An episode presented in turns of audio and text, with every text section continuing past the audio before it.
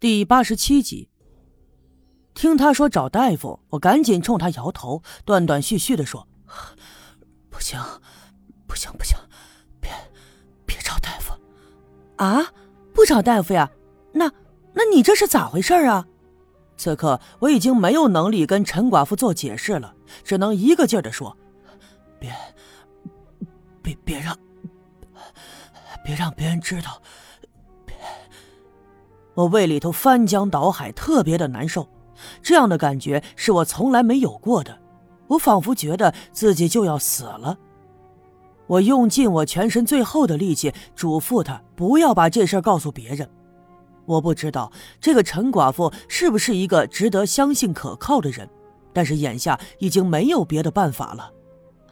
行了行了，你别说话了，看你那虚弱的样子，哎呀，是让我赶上了呢。行了，先去我家啊！先去我家。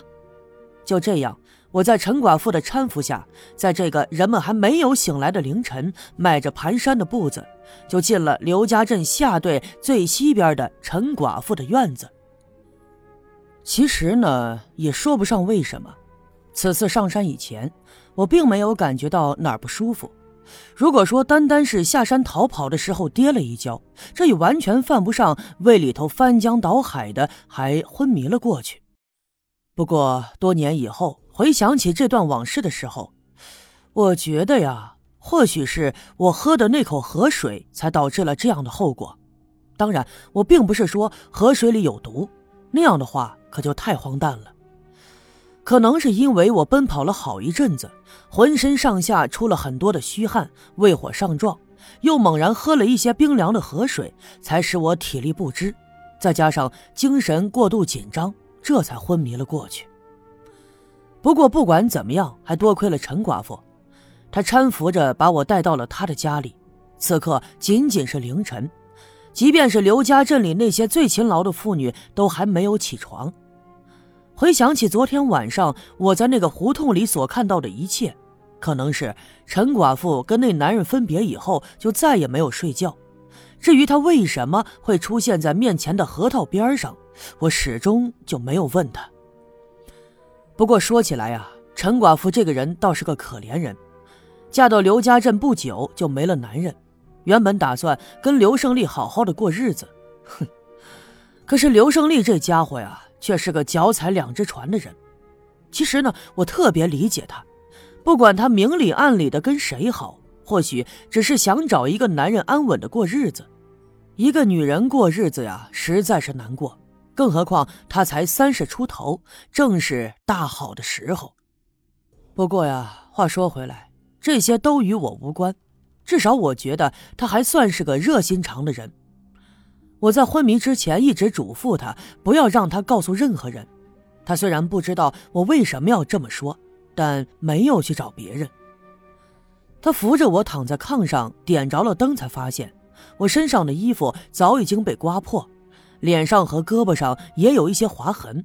再看我的右腿已经肿起来了。哎呦，我的天哪！哎，我说我的小叶兄弟呀。你你你这到底是咋了啊？咋咋就弄成这个样子了呀？当时我没有力气回答，他就这样一边自言自语的捣鼓着，一边帮我扒掉身上那些破烂的衣服。我已经特别的虚弱了，不过还是本能的伸手拦了一下。陈寡妇啧了两声：“咻咻咻咻，你看看你看看，我都是过来人了，啥没见过呀？你都伤成这样了，还害羞个什么？把手拿开，我帮你把衣服脱了。”我只好松开了手，他帮我脱了外衣，然后转身又到厨房里去弄了一盆温水，拿了一条干净的毛巾把水投湿，帮我擦拭着身上的泥土和血污。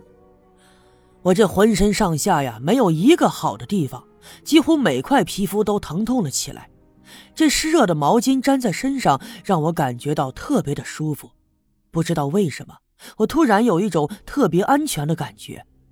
慢慢的闭上了眼，就这样昏昏沉沉的睡了过去。等我醒来的时候，天已经亮了，阳光透过窗子照射了进来，洒在了我的脸上，十分的刺眼。我下意识抬起手遮挡了一下。这个时候，陈寡妇走进了屋子，这手里头还端着一碗热气腾腾的汤。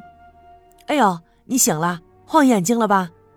说着，他把手里的汤放在了一边，拖鞋上炕，拉上了窗帘窗帘把阳光遮住，我这才敢睁开了眼。他把汤端了过来，我闻到了汤的香味。不用问，这是一碗姜汤。我原本打算挣扎着坐起身来，却发现浑身上下到处都酸痛，四肢酸软，没有一丁点的力气。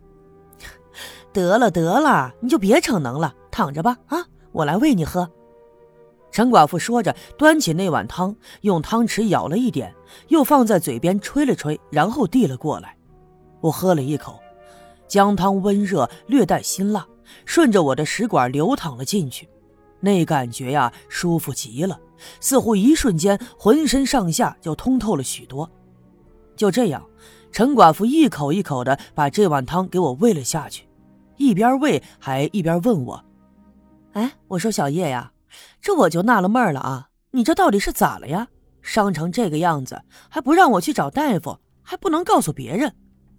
那，要不你看这样啊？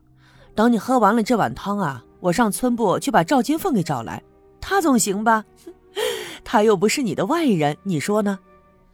他一边说一边呵呵的笑着，可是我却冲他摇了摇头，我感觉喉咙里好像有什么堵着。于是用力的清了清嗓子，又觉得这嗓子里头也生疼生疼的，想必啊喉头已经肿了。但我还是挣扎着对他说：“ 姐，我求求你了，咱谁也不能说，谁也别找，找金凤也不行，我求求你了啊！”行了行了，我知道啦。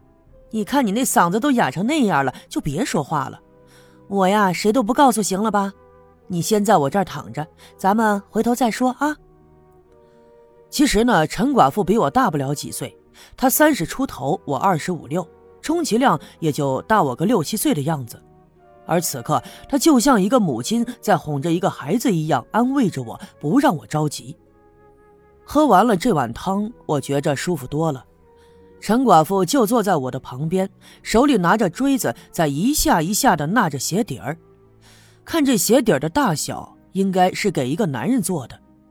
回想起昨天晚上的事儿啊，他应该是给那个男人做鞋。看到我脸上多少有了些红晕，陈寡妇放下手里的活计，走过来，拉着我的肩膀把我扶了起来，后背上塞了一个枕头，让我半躺半坐着，这样或许会舒服一点。